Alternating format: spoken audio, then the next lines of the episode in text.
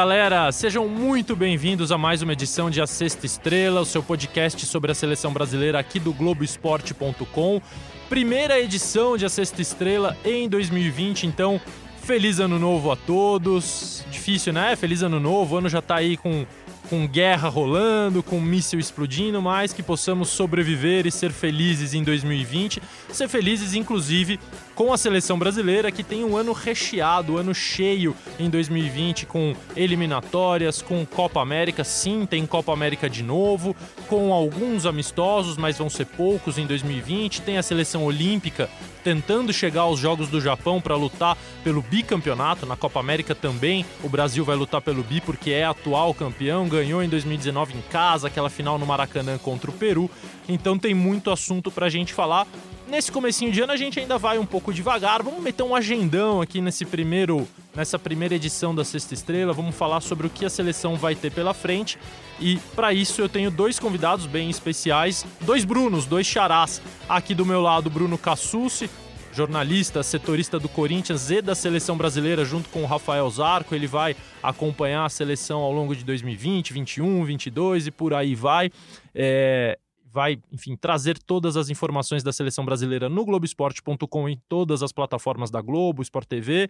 E lá no Rio de Janeiro, um convidado muito especial, Bruno Baquete, que trabalha no CPA, Centro de Pesquisa e Análise da CBF, da seleção brasileira. O Bruno já faz esse trabalho há um tempinho, mas de maneira definitiva desde é, o final da Copa América de 2019, desde o segundo semestre do ano passado.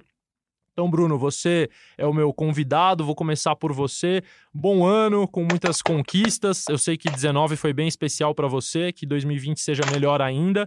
É, eu queria que você falasse um pouquinho, Bruno, antes de falar especificamente da seleção, mas do teu trabalho, do teu trabalho que você fazia no Atlético Paranaense, que te levou à seleção brasileira e o que você tem feito lá agora. Obrigado por falar com a gente, Bruno.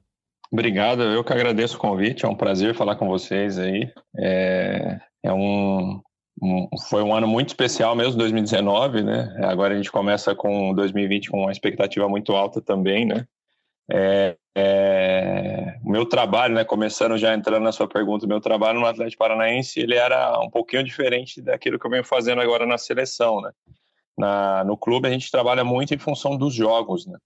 Então, com o calendário do futebol brasileiro, a gente tem pouquíssimas semanas cheias, né? Que a gente chama sem jogo no meio da semana. Então, praticamente todo o tempo, ou a gente está pensando no próximo adversário, ou a gente está analisando o jogo que passou, né?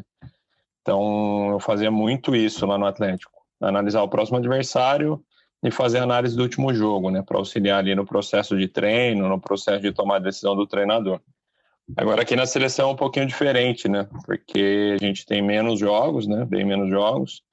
Só que a gente tem uma tarefa que é fundamental, que é o processo de convocação, né? Então o tempo todo a gente está fazendo esse mapeamento é, dos atletas e o processo de jogo é menor, né? Mas mesmo assim, quando acontece, é um, um curto espaço de tempo, né? Então assim, a gente fica a maior parte do tempo observando os atletas, e aí que tem a convocação, a gente faz todo o processo aí parecido com o clube, né? Mas esse trabalho de convocação aqui para a gente é o mais, é, que, que, que, que nos toma mais tempo, né?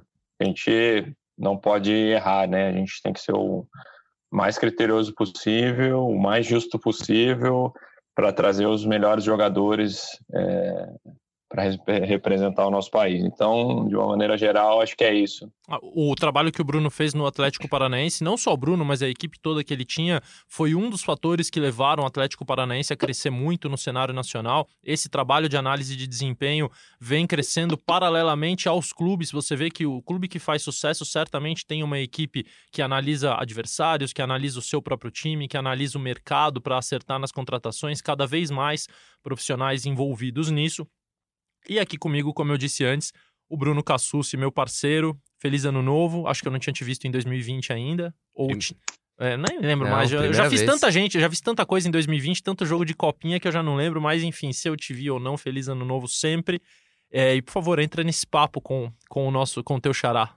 Valeu, Losete. Feliz ano novo pra gente, né? Que seja um 2020 aí. Com certeza será de muito trabalho, como você já falou na introdução, mas que também seja de, de muitas realizações, de conquistas. É, semana que vem a gente já está embarcando para Colômbia para cobrir o, o pré-olímpico. Vamos estar tá na cola do time do André Jardini, trazendo todas as notícias. Espero também participar, quem sabe, aqui do, do A Sexta Estrela.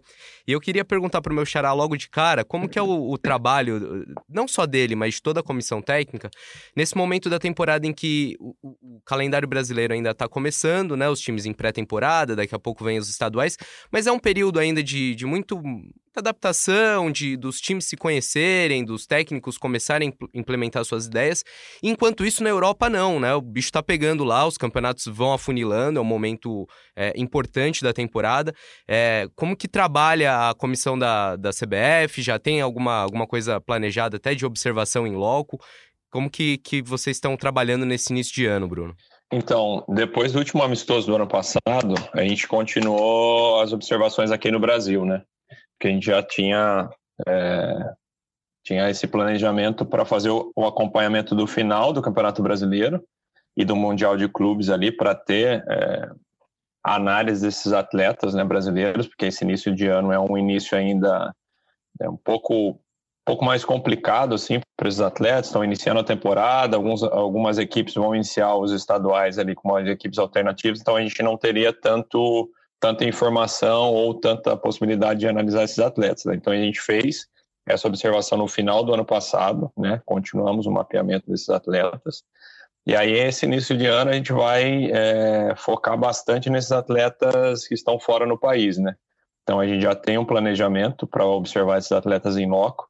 Né? Então, a gente vai dividir aqui entre todos da comissão para fazer observações fora do país, né? A gente vai acompanhar os jogos da Champions Inclusive, a gente já começou a fazer essa observação, observando alguns jogos que já estão rolando esse início de ano, para ter informações e também ter essa possibilidade de analisar esses atletas em loco, né? Porque a gente sabe aqui, tem a, a, a, real dimensão da diferença que é você acompanhar esses jogadores em loco, né? Ver o atleta ali, muitas vezes pela TV a gente não consegue ter todos os posicionamentos desse atleta, todos os comportamentos, então a gente sempre está buscando observar esses atletas em loco.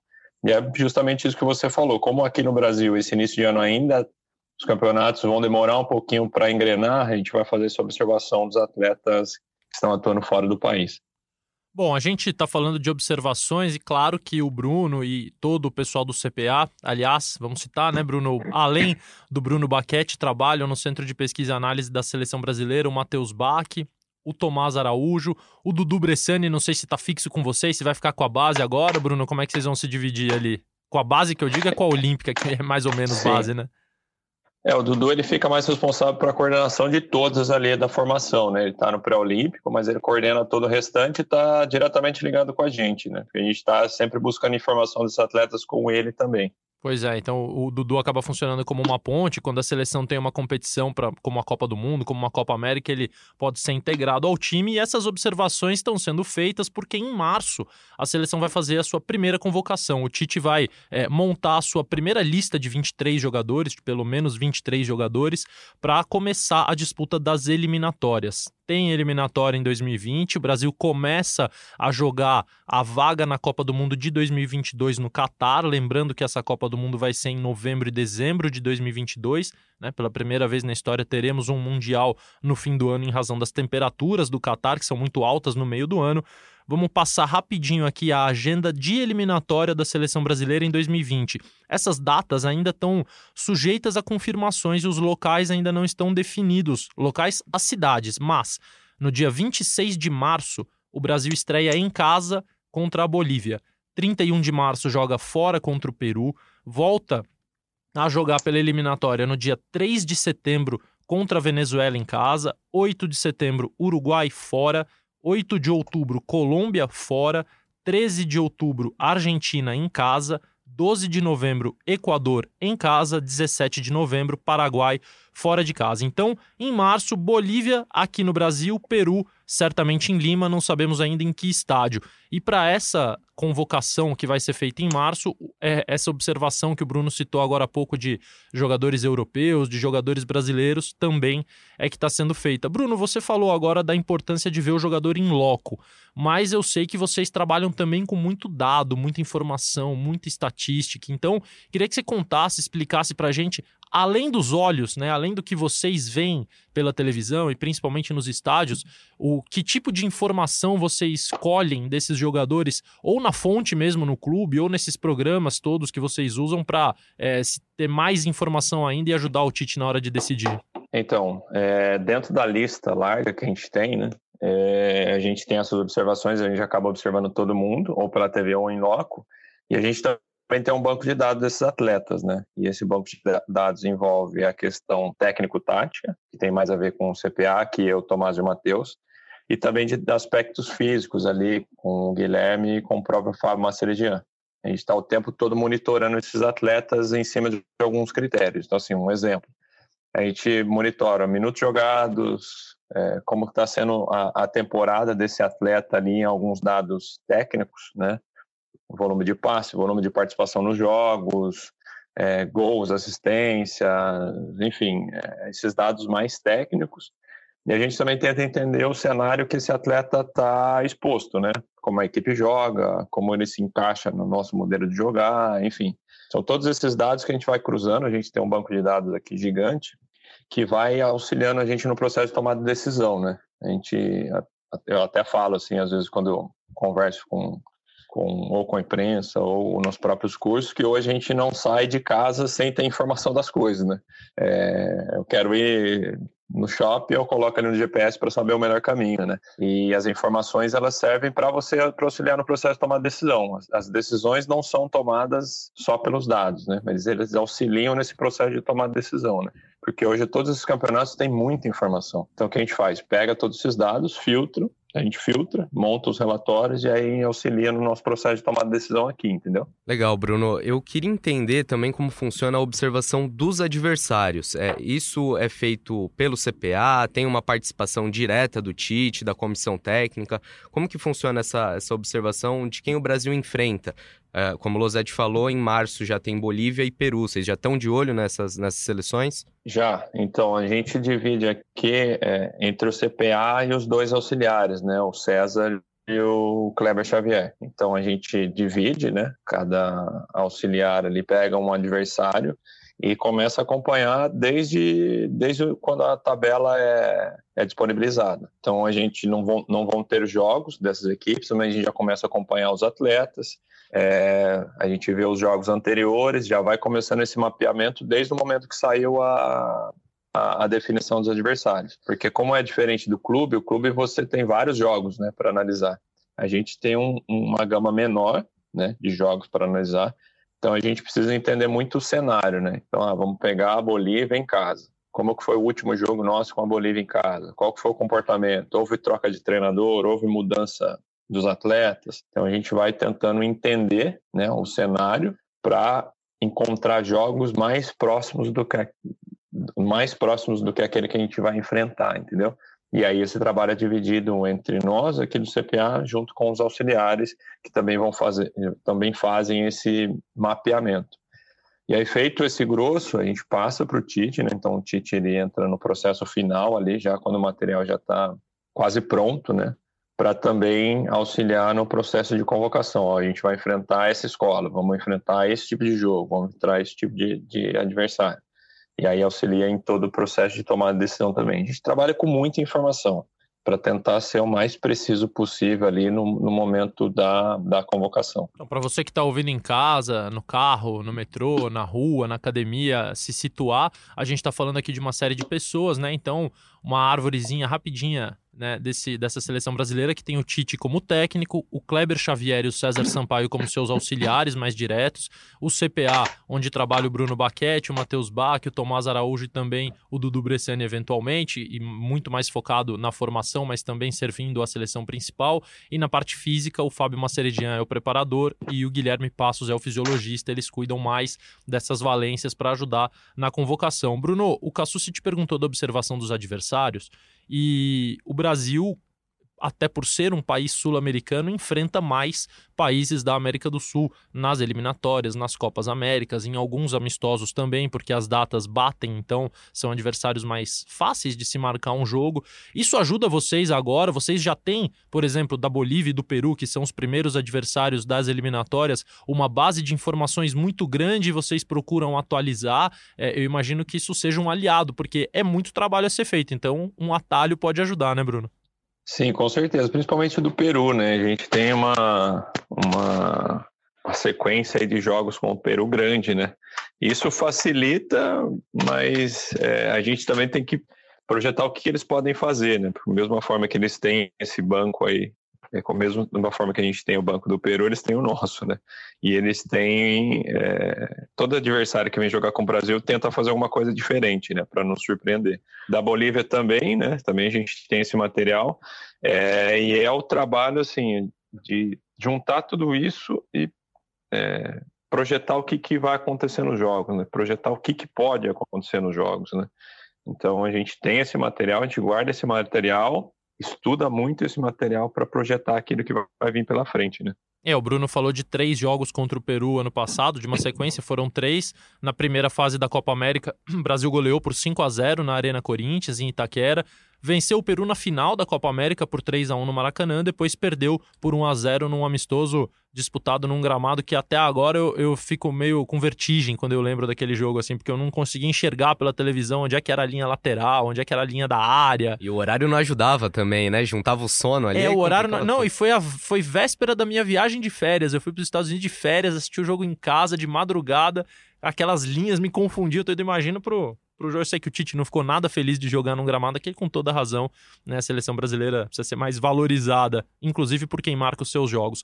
É, por que, que a eliminatória para, né? Tem um jogo em março, depois vai ter um jogo só em setembro? Porque no meio tem uma Copa América Sim, tem Copa América de novo, tá tendo muita Copa América, é verdade, mas agora a Comembol promete que ela vai ser disputada juntamente à Euro, ou seja, de 4 em 4 anos, 2020, 2024, 2028 e daí por diante, e seguindo essa onda de espalhar os torneios pelos países, pela primeira vez na história a Copa América vai ser disputada em dois países diferentes, na Argentina e na Colômbia.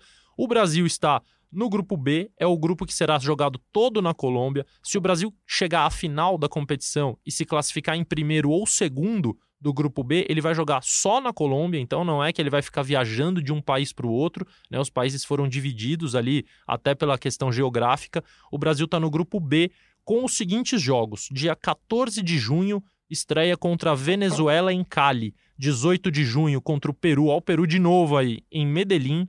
23 de junho, Brasil e Catar em Barranquilha, mesma cidade que vai receber o grande jogo dessa fase, Brasil e Colômbia no dia 27 de junho, grande jogo deste grupo, porque no outro grupo vai ter um Argentina e Uruguai.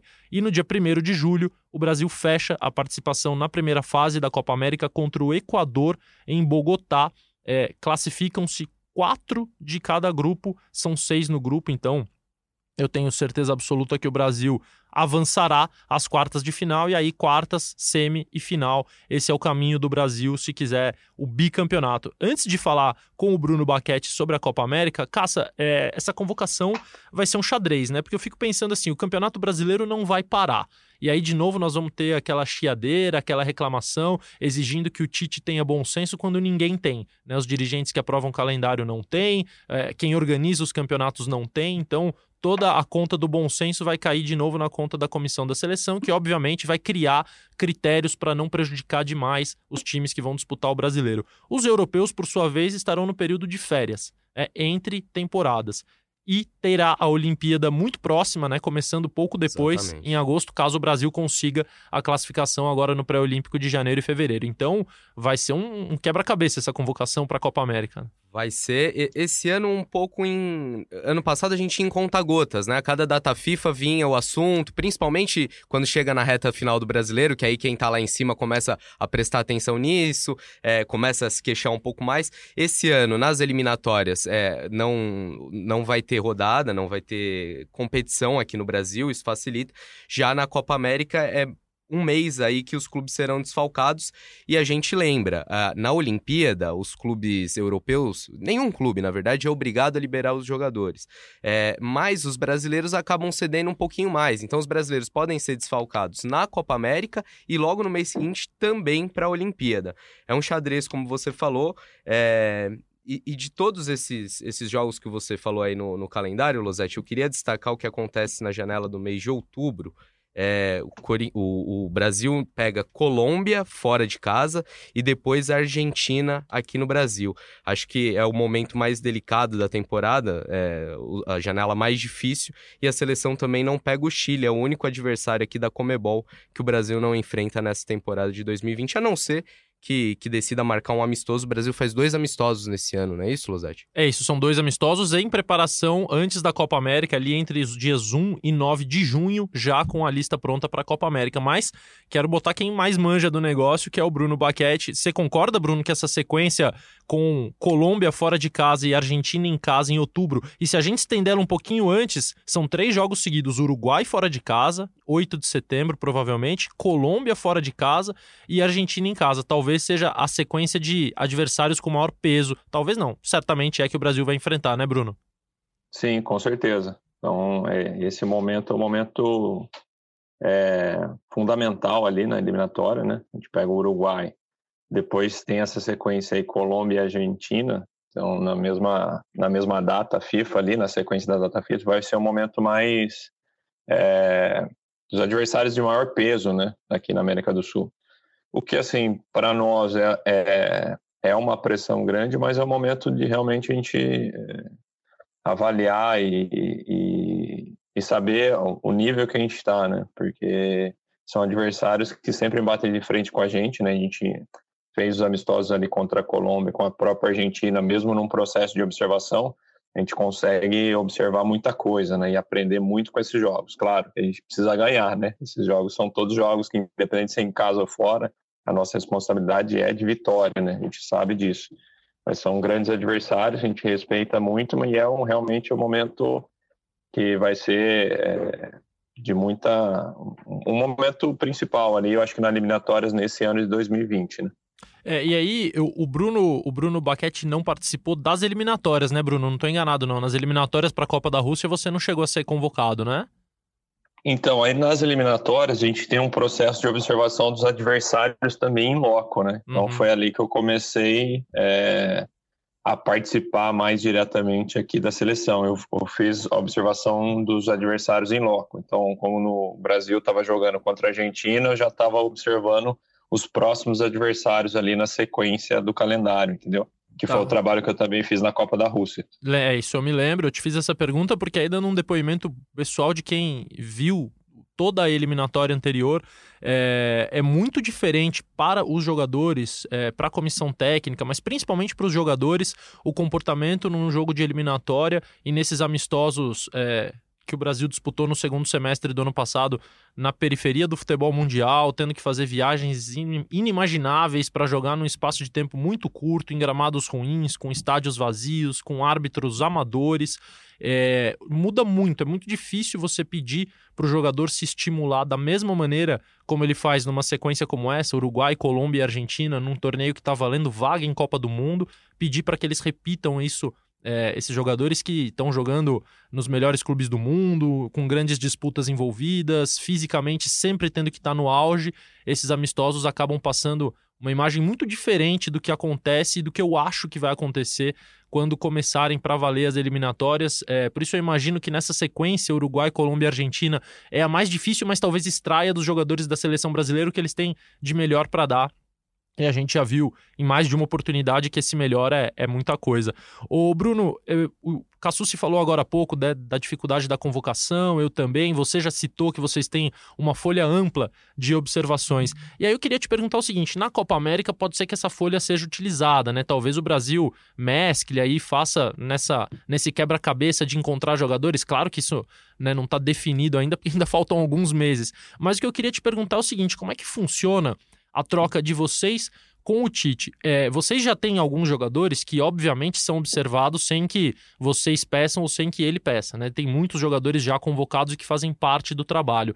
Mas quando tem algum nome novo surgindo, o Tite pede para vocês: olha, deem uma olhada nesse cara aqui porque eu vi e gostei. Ou vocês chegam para ele e podem sugerir também, ó, oh, professor, vimos um jogo aqui, dois, três jogos desse cara e ele tá bem, o que, que você acha de colocar ele no radar? É uma via de mão dupla, vocês têm essa liberdade também de sugerir e de falar de alguns nomes para ele?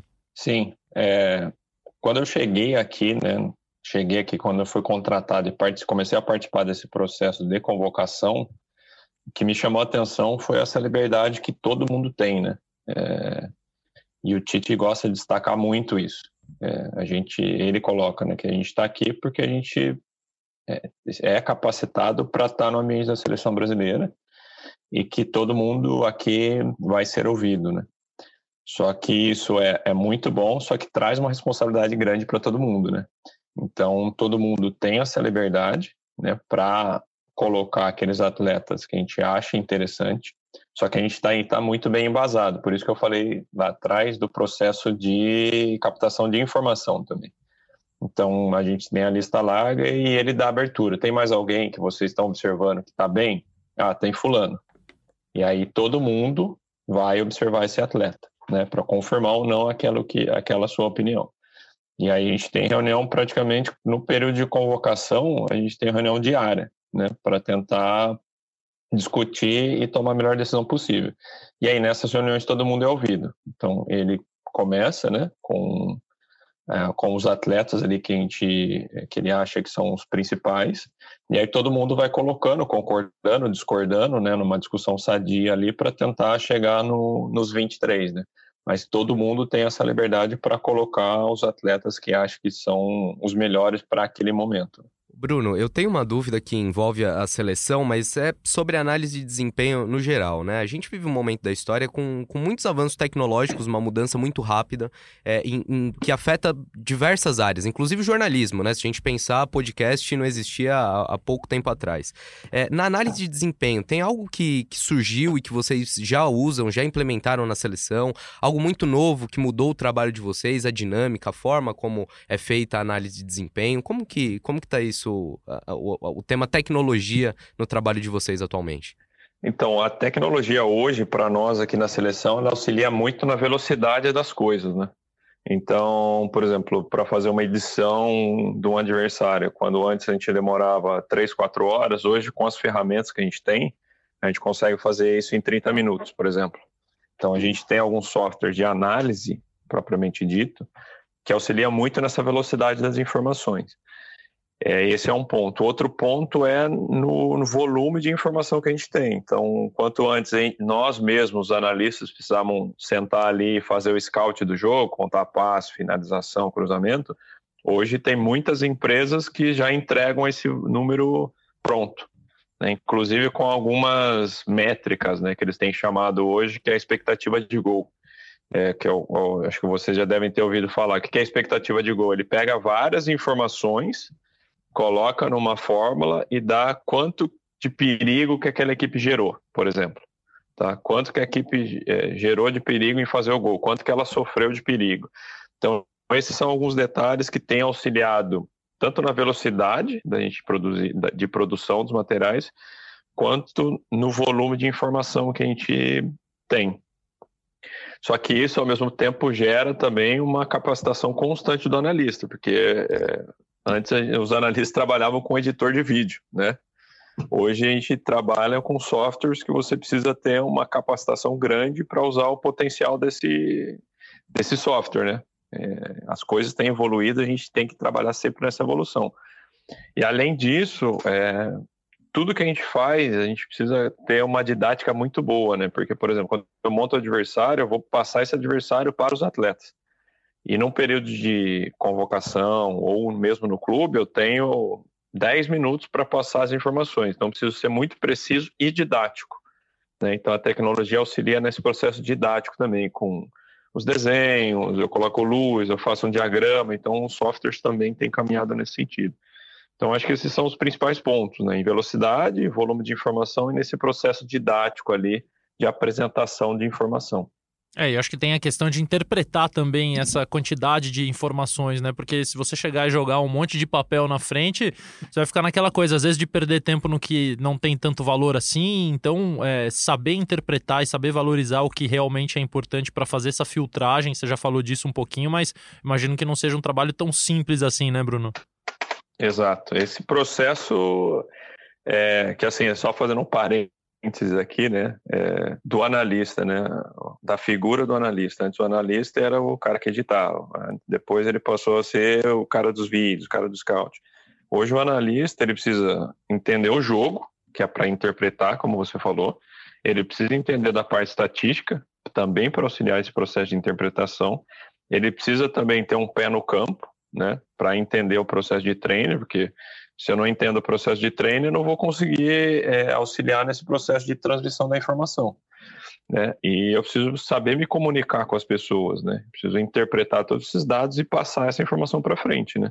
Porque muitas vezes o Tite pede uma informação, ele não quer que eu apresente um relatório, ele quer que a interpretação de tudo aquilo para ele, né? Porque a informação ela precisa ter velocidade, né? Então, se eu monto exatamente o que você falou, um relatório gigantesco e não consigo interpretar aquilo, eu não estou dando velocidade para a informação, né? Exatamente. E esse é um ponto fundamental do analista. Né? Claro, claro. Até porque o técnico também não tem tanto tempo assim, então quanto mais mastigadinha chegar a informação para ele, melhor ele vai poder aplicar nos treinamentos, nas conversas, nas palestras, enfim. Nós dissemos agora há pouco Exato. sobre o calendário da seleção brasileira principal. Ela vai fazer no mínimo 15 jogos em 2020, no máximo 18 jogos. 18 se ela chegar pelo menos à semifinal da Copa América, as quartas de final, eu posso dizer aqui que o Brasil vai chegar, ele vai classificar entre os quatro, então o Brasil vai fazer 16 jogos. Se vencer o jogo das quartas de final da Copa América, vai fazer 18 jogos em 2020. Parece pouco quando a gente pensa num calendário de clube, mas não é. É jogo pra caramba pensando numa seleção. A seleção olímpica sub-23 também tem uma agenda importantíssima, é ano de jogos, os jogos do Japão, os jogos não são de futebol não são apenas em Tóquio, mas afinal sim, o Brasil tenta o bicampeonato em 2016, foi campeão ganhando da Alemanha nos pênaltis no Maracanã.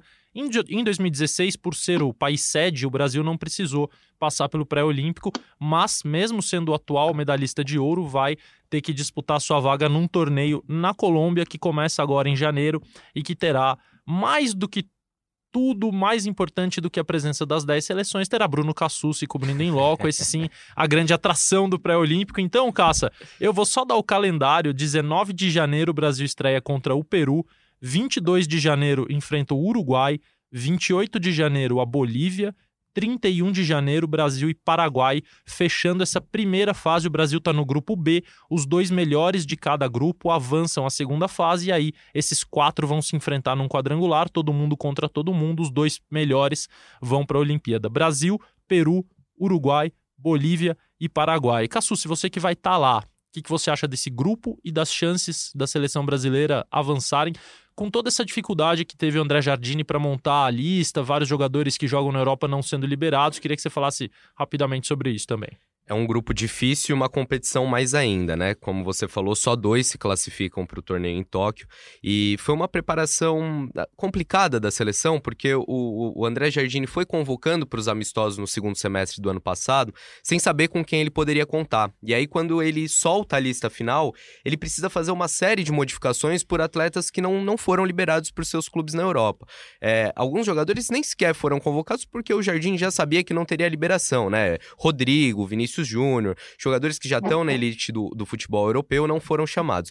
Mas outros que havia uma expectativa de liberação, caso do Douglas Luiz, que foi o capitão no torneio de Toulon, caso do Martinelli, que vem se destacando pelo Arsenal, enfim, uma série de jogadores, ele não, não obteve liberação. E aí culminou que o Jardine acabou tendo que convocar para essa competição decisiva para o Brasil sete jogadores que ainda nem tinham sido chamados para essa seleção sub-23. Então, uma preparação complicada. Agora a seleção está na Granja Comarim, encerrando ali a preparação no Brasil. E na próxima quarta-feira embarca para Colômbia, quando, onde vai, vai estrear no domingo contra o Peru, como você falou, Losati. Bruno, é, a gente falou agora há pouco, né? A gente está falando da lista olímpica, dessa dificuldade de ter alguns jogadores, mas alguns jogadores que foram utilizados pelo Jardine nessa preparação da seleção olímpica acabaram sendo chamados por vocês já no segundo semestre do ano passado, né? Eu lembro do Emerson, lateral direito do Betis, que muito provavelmente vai ser comprado pelo Barcelona, que tem os direitos de compra, né? Quem adquiriu o Emerson quando jogava aqui no Brasil, no Atlético Mineiro. É, o Douglas Luiz, do Aston Villa, também foi chamado por vocês. Não me lembro de se teve mais algum jogador é, da Olímpica. Ah, o próprio Renan Lodge, talvez o principal deles, lateral esquerdo do Atlético de Madrid, jogou a, o primeiro amistoso, os dois primeiros amistosos da seleção olímpica e depois já migrou para a seleção principal. Como é que funciona essa interação entre vocês, é, Bruno, de comissão técnica, para que vocês, vocês bebem da fonte deles de informação, vão no Jardine para perguntar como é o jogador pessoalmente, como se comporta, como é que funcionou isso?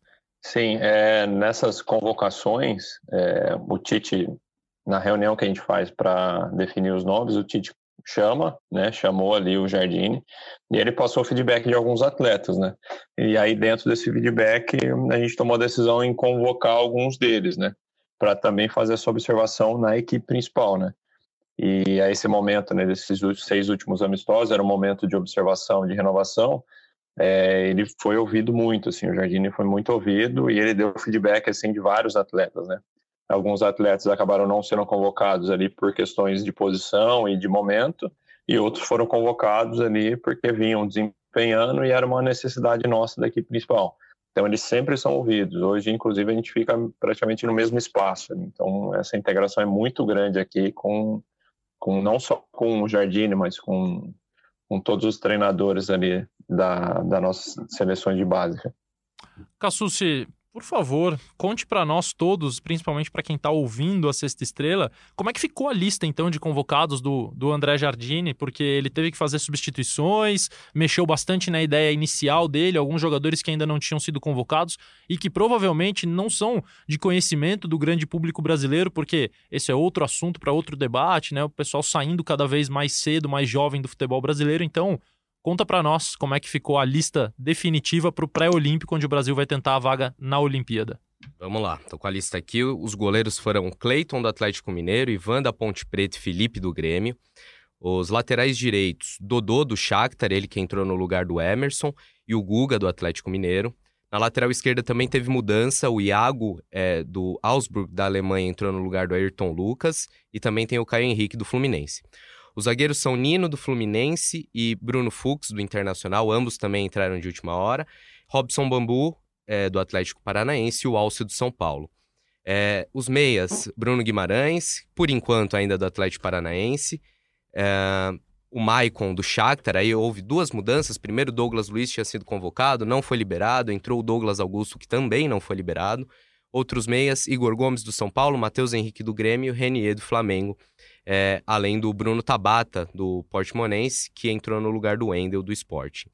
E os atacantes são Anthony do São Paulo, Matheus Cunha, do Leipzig, o Paulinho, do Bayer Leverkusen, Pedrinho, do Corinthians, Yuri Alberto dos Santos e o PP do Grêmio, que entrou ali no finalzinho no lugar do Martinelli do Arsenal. Bom, ainda assim, né, Bruno, para a gente fechar aqui nossa, nosso podcast de hoje, um, um time que dá pra gente. É, eu não sou o André Jardine, mas enquanto o Cassus falava, eu já escalei a minha seleção aqui e achei que ela ficou bem boa. Acho, acho que o Brasil tem condição de fazer um grande pré-olímpico com esses jogadores, apesar de todos os problemas, né, Bruno? Sim, com certeza. Assim, a convocação, eu né, senti na pele que ele é sempre um momento delicado, né? Principalmente quando não é a data FIFA, né? E o Jardim, assim, ele vinha já comentando com a gente a dificuldade, assim, de trazer os principais jogadores. Mas acredito muito que é uma seleção muito qualificada, assim, tem jogadores é, excepcionais, e o trabalho que eles vêm fazendo é um trabalho muito bom. Então a expectativa é muito grande em cima da seleção e eu tenho certeza que a gente vai classificar ali para as Olimpíadas. Você conhece bem esse rapazinho chamado Bruno Guimarães, né? Conheço, conheço muito bem ele. conheço muito bem ele. É... é... Esse cara tem o, o, o, perfil de, de. O perfil que eu digo não é nem. Eu não conheço o Bruno, não posso falar do perfil psicológico nem comportamental dele, mas o perfil uhum. tático e técnico de quem tem tudo para fazer uma carreira longa, inclusive em grandes times europeus, né, Bruno?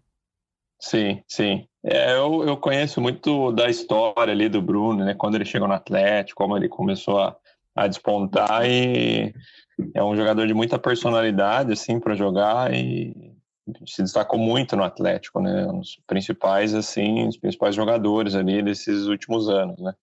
É, e é um atleta que acredito muito aí que vai, vai, assim como outros que estão na seleção ali, vão conseguir é, jogar em alto nível por algum tempo. Né?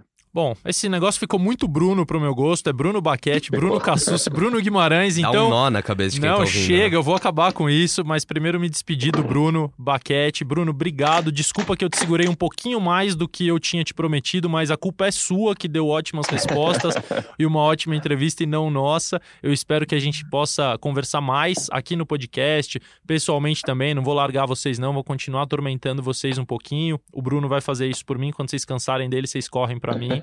É, mas que vocês tenham novamente aí um ano é, de muitas conquistas, muitas vitórias, que a gente possa conversar mais vezes aqui, porque sempre que vocês participam, vocês trazem informações muito legais. Eu gosto muito quando tem alguém da seleção, dessa comissão técnica que é muito solícita e inclusive fica o meu agradecimento a todos pela participação.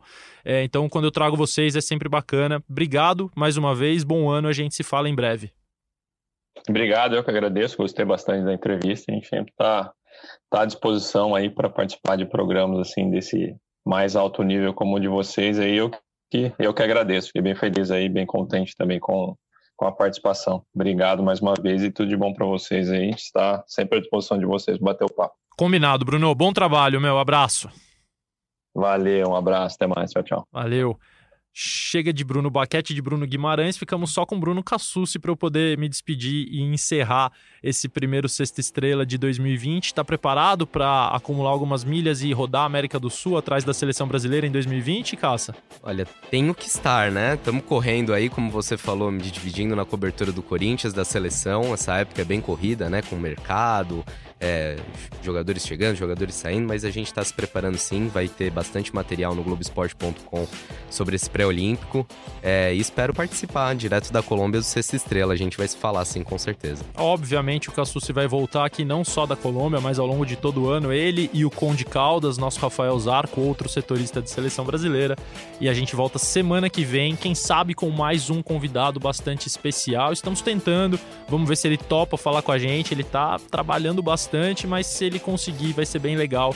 A gente volta na próxima semana com mais uma edição de Sexta Estrela. Eu sou Alexandre Losetti, estou aqui no LB4, o Projac dos podcasts, estúdio Leonardo Bianchi. É, e você pode ouvir a Sexta Estrela, assim como outros podcasts da nossa plataforma em www.globesport.com/podcasts. A Sexta Estrela tá lá também no Apple, no Google, no Pocket Casts, enfim. Ouça quando quiser. Um abraço, até mais.